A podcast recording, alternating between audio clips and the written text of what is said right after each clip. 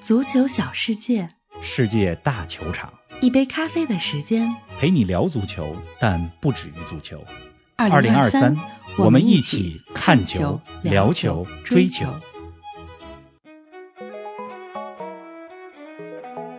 英超榜首大战，曼城四比一完胜阿森纳，这是否意味着曼城的英超三连冠已无悬念？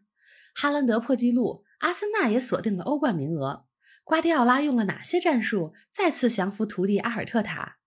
马竞一百二十周年庆，足咖小伙伴从马德里发来报道。双甲子风风雨雨，荣辱与共。马竞球迷与俱乐部是怎样一种经得起时间考验的纽带？更多精彩内容尽在本期足球咖啡馆。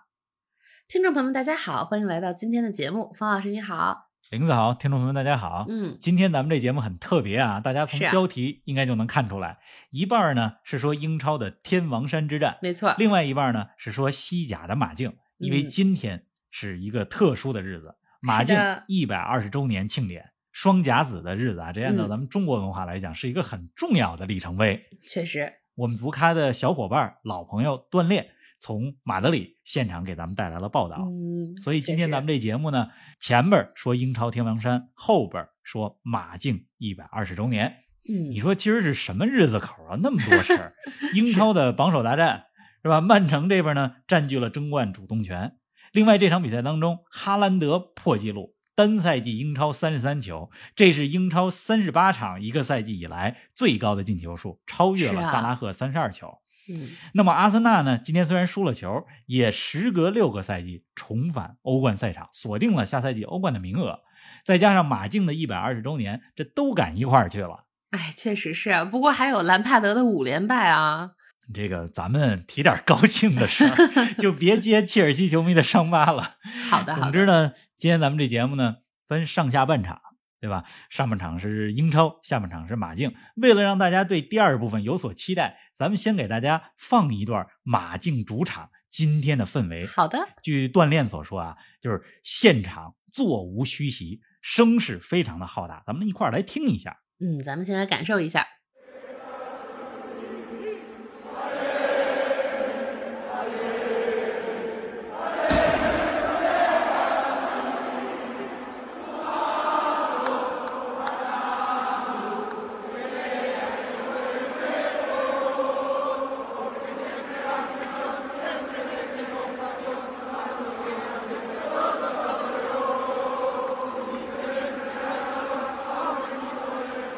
哎，真的是太震撼了啊！马竞，咱们一会儿下半场说，先进入上半场，那就是英超榜首大战。方老师啊，你上期节目的感觉是对的啊，曼城没有给阿森纳任何机会，四比一完胜，怎么评价这场球呢？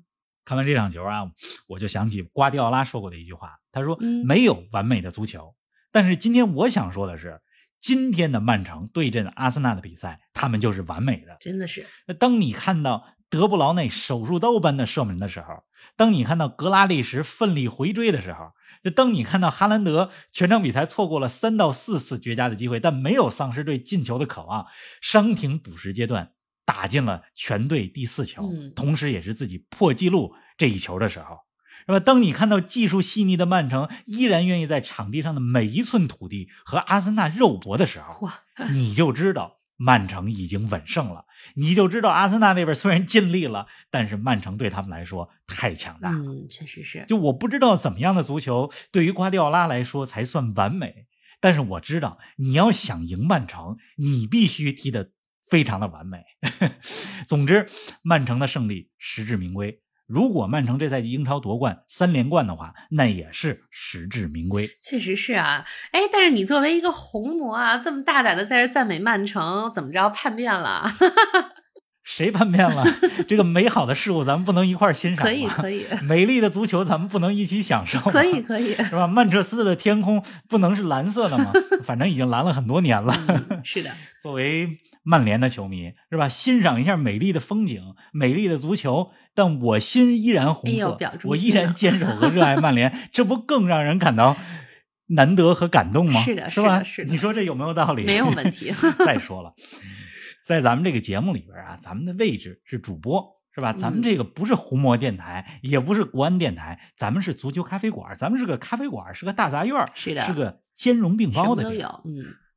哎，不过有一说一啊，像你这么理智客观的球迷啊，确实也属于稀有物种了。稀有物种大熊猫是吧？哎呦 我看你最近是没少看稀有物种。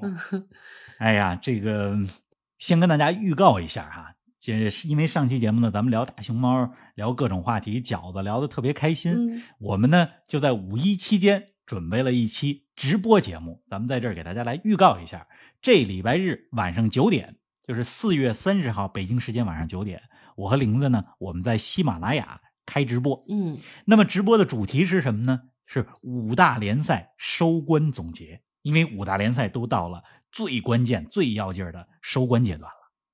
而且礼拜日晚上的直播啊，咱们聊足球，也聊咖啡，什么都聊聊。嗯，哎，而且礼拜日是什么日子呢？有可能那不勒斯提前夺冠，嚯，有这个可能性。礼拜日呢，还是林子跟我在喜马拉雅玲子的直播首秀嗨，所以大家一定来捧场。我就是聊聊足球，聊聊咖啡。对，现场给你捧一次，还是你主要聊聊。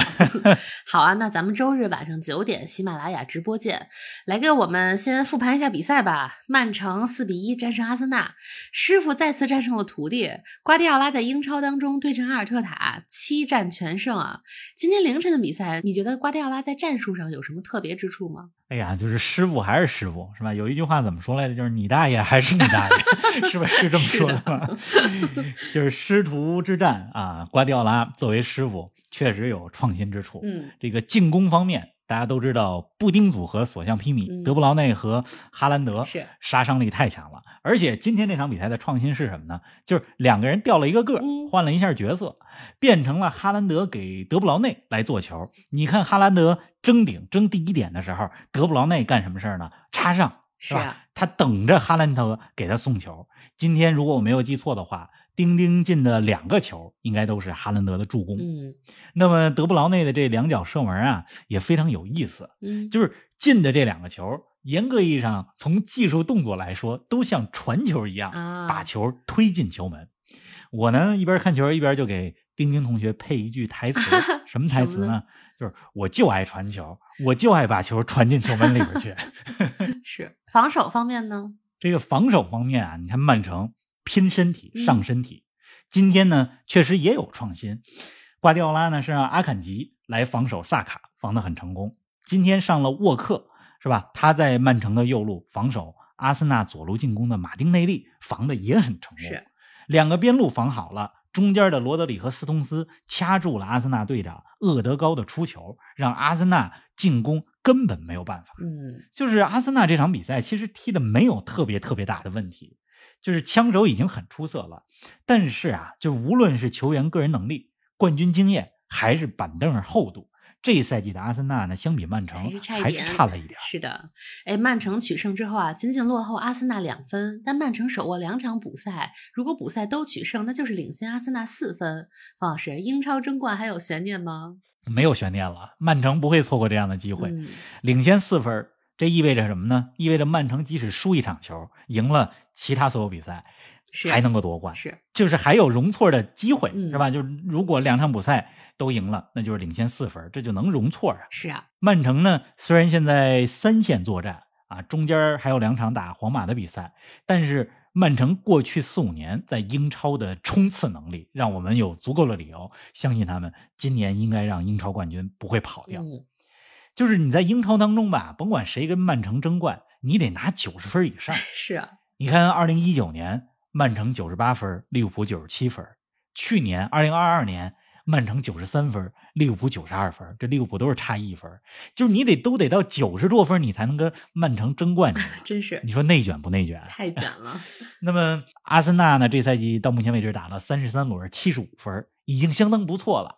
这就意味着最后五场阿森纳全赢，能拿到九十分。就如果阿森纳真到了这样的分数的话，那已经是超水平完成任务了。嗯，没错，刚才咱们说了，今天阿森纳虽然输了球，但是这场比赛这轮之后，阿森纳锁定了前四，进军下赛季的欧冠。是的，就要知道上一次阿森纳踢欧冠还是温格时期，嗯还是二零一六一七赛季，就时隔六七年的时间啊，终于重回欧冠。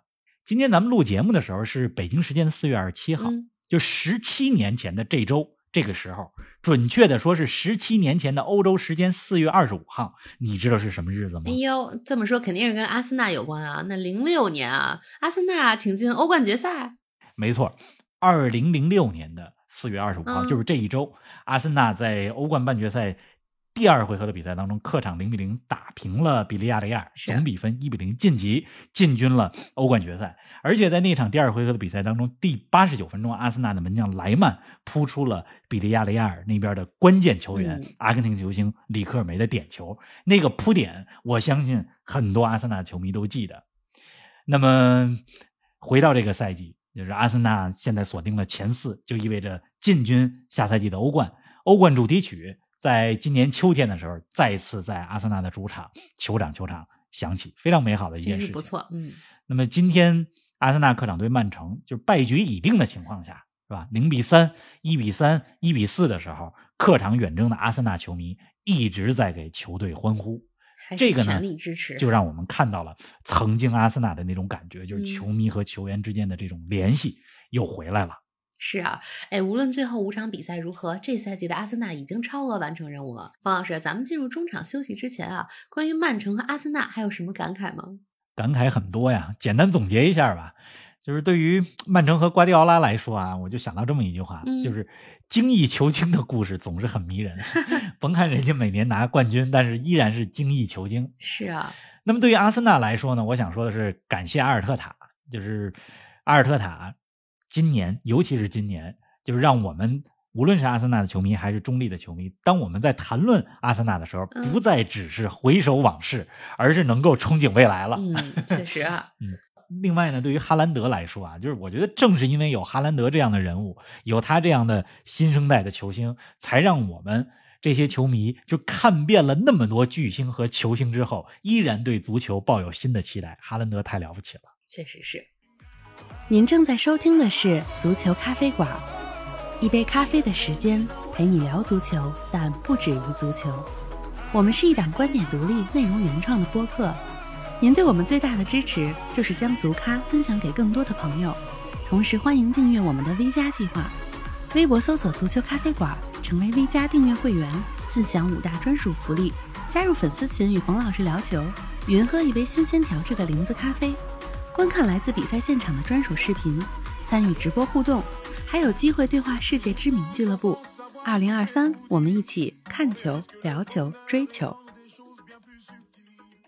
进入下半场啊，咱们进入马竞专题。北京时间今天凌晨，马竞举办了俱乐部成立一百二十周年庆典，球队的表现也很给力啊，三比一战胜了马略卡。一百二十年双甲子，嗯，你看看台上的横幅写着什么呢？就是。一百二十年后，马德里的心仍在红白两色当中跳动。看着就激动。马竞球迷打 出来的这么一个横幅。是。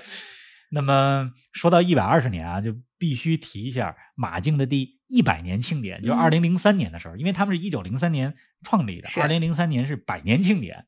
二零零三年的四月二十六号，还是在老卡尔德隆球场，马竞的百年庆典零比一输给了。奥萨苏纳被奥萨苏纳砸了场子，百年庆典。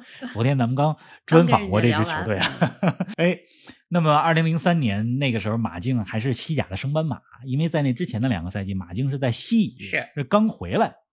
就是你要这么想的话呢，你就会觉得从第一百年到一百二十年，就过去这二十年，实际上是马竞成为西甲和欧洲强队的二十年，嗯，或者说是复兴，是吧？重新成为强队的这么一个阶段。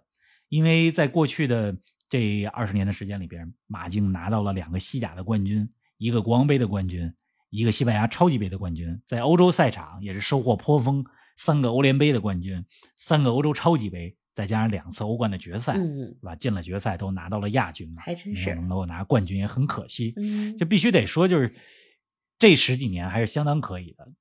迭戈西蒙尼作为教练，哎，给球队带来的变化太巨大，是的。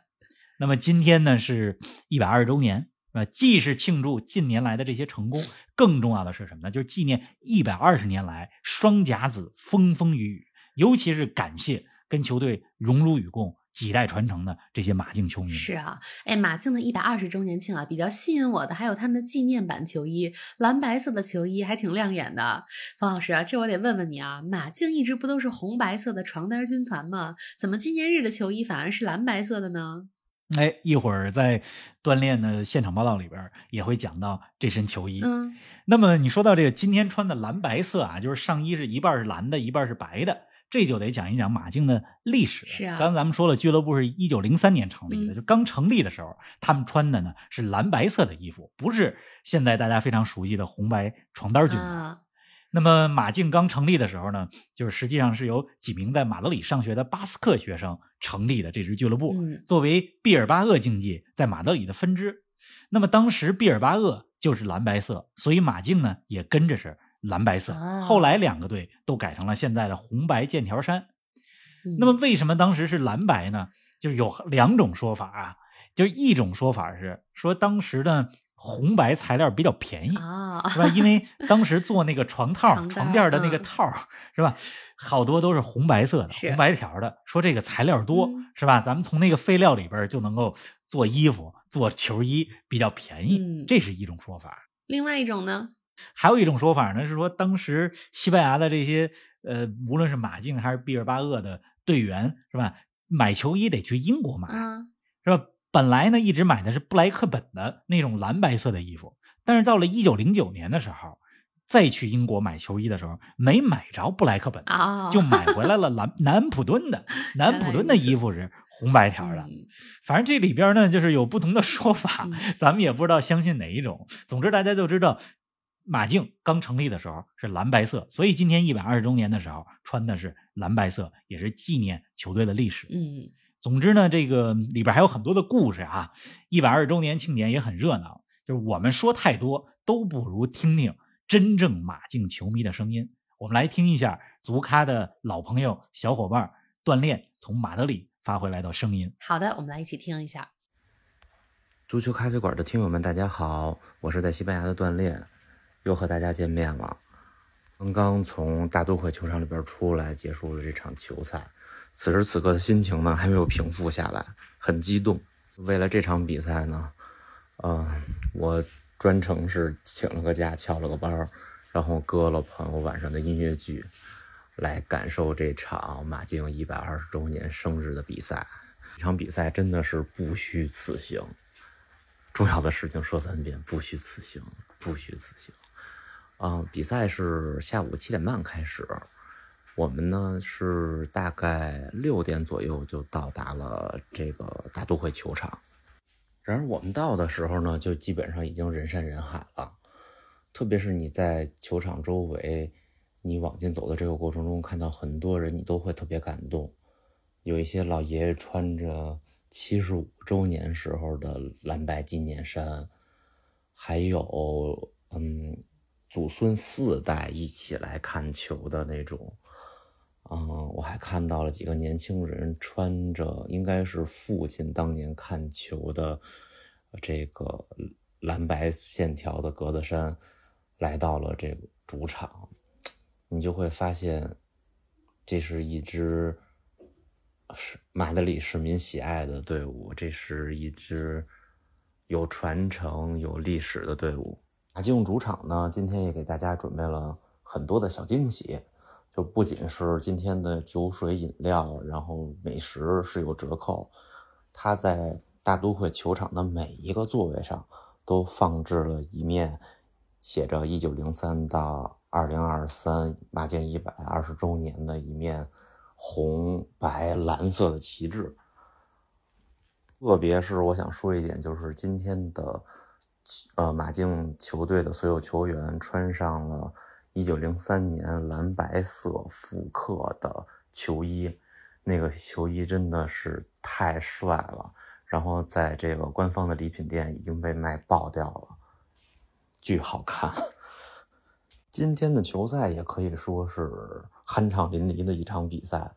虽然这个马竞在上半场是被马略卡马尤尔卡这个球队先进的一球，但是在比赛临近结束的最后上半场结束的最后一分钟，补射又进了一个球，而且整体上这场球裁判我们感觉是有一些偏的，好几个该吹的，包括有一个手球被取消，这种都比较嗯遭球迷们的反感。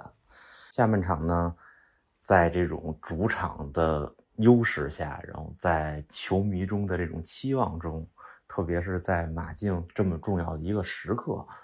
啊，又进了两个球，然后最终三比一拿下这场比赛，特别精彩，主要是氛围特别好。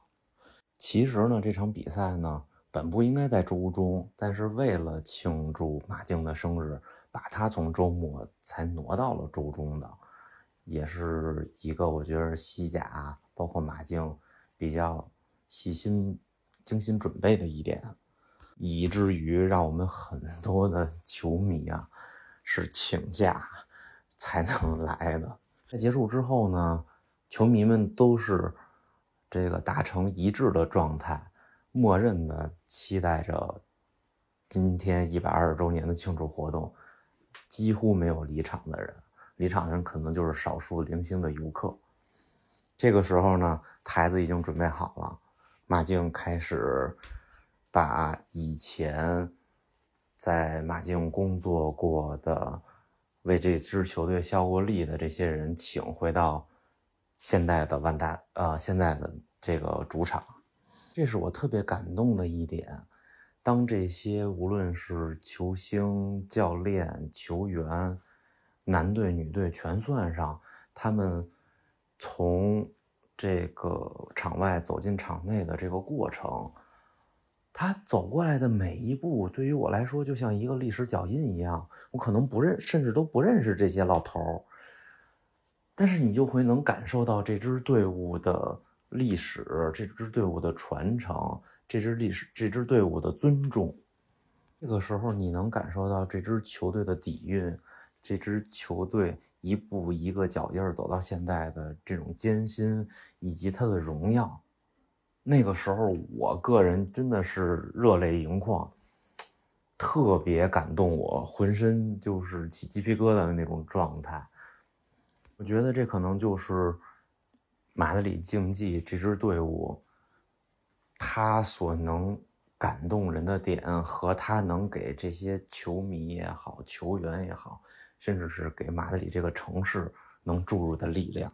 那个时候内心的激动，就是。最简单的表现就是鼓掌，掌声持续，掌声雷鸣。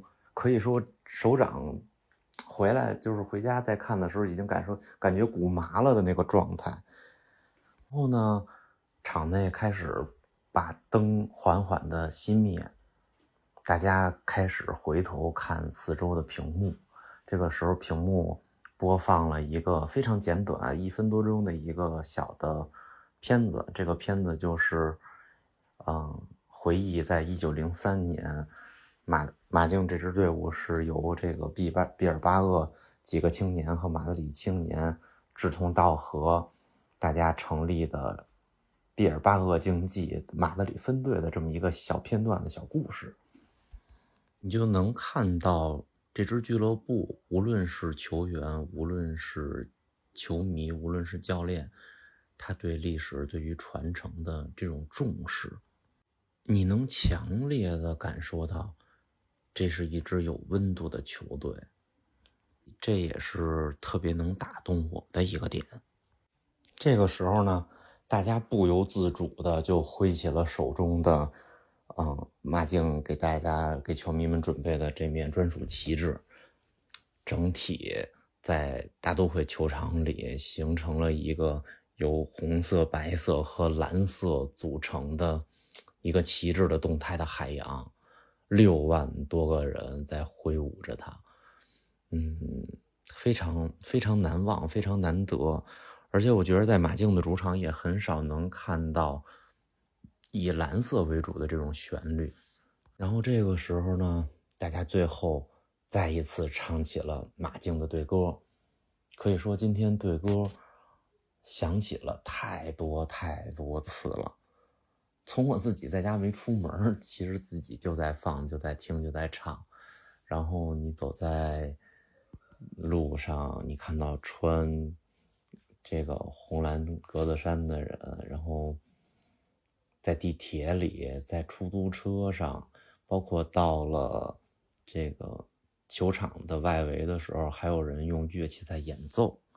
但是这个时候再唱起这首歌，你就会感觉到身体里充满了力量，然后特别是和这个六万多的球迷和在场的这些元老，给这支球队做过贡献的人，包括历史上可能真的是活在你感觉历史中的这些人物，一起唱这首歌的时候，嗯嗯，我是我是深深的被打动在其中。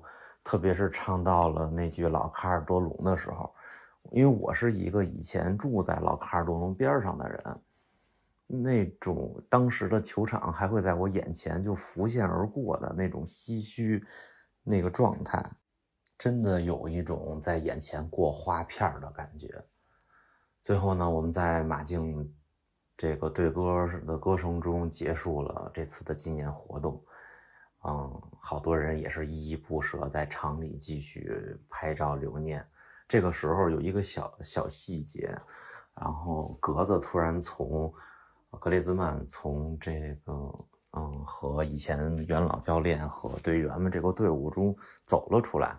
他从这嗯外围呢，从一个工作人员手里拿过了一面旗帜，然后开始向全场挥舞致意。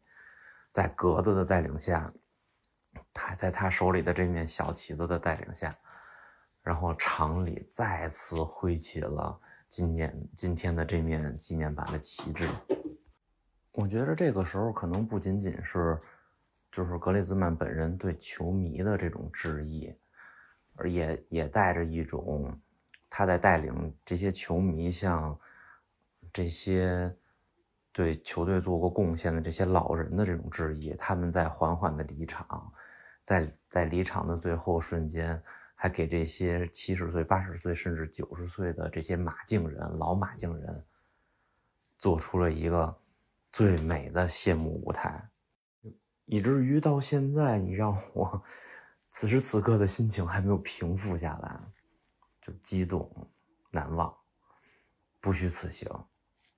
从比赛开始前，我们差不多六点左右到，一直到当地时间的这个十一点，五个多小时，可以说全程都是这种激动、热泪盈眶的状态，来去看这场一百二十周年的特别的纪念比赛。我想，对于我来说，可能也是我在看球生涯，我在作为马竞球迷的生涯里边。特别难忘的一笔，真的是这种难忘的经历，我想肯定会一直陪伴着我，陪伴着我，让我继续去喜欢足球，去延续这种热爱足球的这种生活和生命。最后呢，还想再多说一句，就是 Alba Athletic。哎，感谢锻炼从马德里发回来的录音啊！我虽然不在现场，也不是马竞的球迷，但通过他的描述，有种身临其境的感觉啊，也有一种难以描述的感动。方老师，你听了什么感受啊？我反正听到一半的时候，已经有点热泪盈眶了。我去过马竞的主场，是吧？我知道那是一个球迷和球队关系很紧密的俱乐部。我在电视机前也见证过他们二十多年来的风风雨雨，更不要说很多一家三代见证过球队一百二十年的这些球迷了。就是球迷和球队啊，它是一种很神奇的关系，很深的一种连接。这种关系呢，就是像像家人、像朋友、像恋人一样，是吧？而且经得住时间的考验。就是它既是那种摸得到、每一周都能看到的那种关系，那种家门口的球队的关系，又像是什么特别神圣、远方的灯塔一样。总之，球队和球迷之间是一个非常神奇的。这么一种帮定是吧？这么一种联系。我给大家举一个反面的例子啊，这两天热刺那边闹笑话了。热刺呢，上周末不是客场一比六输给了纽卡吗？球迷很不高兴。然后俱乐部呢，出于好意，就是干了一件什么事儿呢？就说啊，对不起，球迷们，我们退给你们那场比赛的门票。那么那场比赛你们的门票呢？客场远征球迷的门票由热刺的球员们他们自掏腰包付这部分的钱。这本来说俱乐部呢是是好意啊嗯但是引起了不满，甚至是引起了公关危机。有为什么呢？球迷怎么想的呢？就你们什么意思啊？你们把我们当消费者？那我们呢？你要真这么算的话，我们这些年的感情怎么算？那怎么着？我们的去看球的车票怎么算？对，难道我们赢球，你们赢球以后，我们还要付双倍的钱吗？是吧？总之就是说，这个球迷他特受不了的是什么呢？就是你把我当成消费者。嗯，确实是，就球迷和球队之间这个关系太微妙，嗯太有意思了。而就是一旦形成好的这种连接，是非常紧密的一种神奇的关系。总之，说回到马竞啊，就是祝贺马竞，祝贺马竞球迷一百二十年不容易，今天的庆典也很感人。大家从赛后的一些报道里边也看到了，嗯，在现场大家也致敬啊、马竞的传奇阿拉贡内斯啊，他曾经是马马竞的功勋球员、嗯功勋教练。呃，也致敬很多俱乐部的传奇们。大家是不是看到了金童托雷斯今天还到场了？据说他到场的时候，现场最热烈，都喜欢托雷斯啊。嗯，那么西蒙尼赛后也说说，大家看到的这里所有的人，就这些马竞的传奇，包括球迷代表，是他们让这家俱乐部不断的成长。就西蒙尼还说了，这是一家你需要去感知、去爱的俱乐部。其实不光是马竞，任何一家俱乐部的球迷，就对俱乐部、对球队的这种感情都是非常深厚的。嗯，确实是啊，哎，这你让我想到了雷克瑟姆的球迷啊，我这几天正在看你说的这个《欢迎来到雷克瑟姆》的纪录片，它又叫《小球会大明星》，怎么样？挺好看吧？挺好，挺好。看来这不久的将来，咱俩必须得聊一期。好欢迎来到雷克瑟姆了。嗯，反正先甭说太远，是吧？马上呢要过五一节了，大家开开心心、平平安安的过个五一节。如果您四月三十号就周日晚上有空的话，来我们的直播聊足球、聊咖啡。周日晚上九点，我跟林子呢，我们在喜马拉雅的直播间等着大家。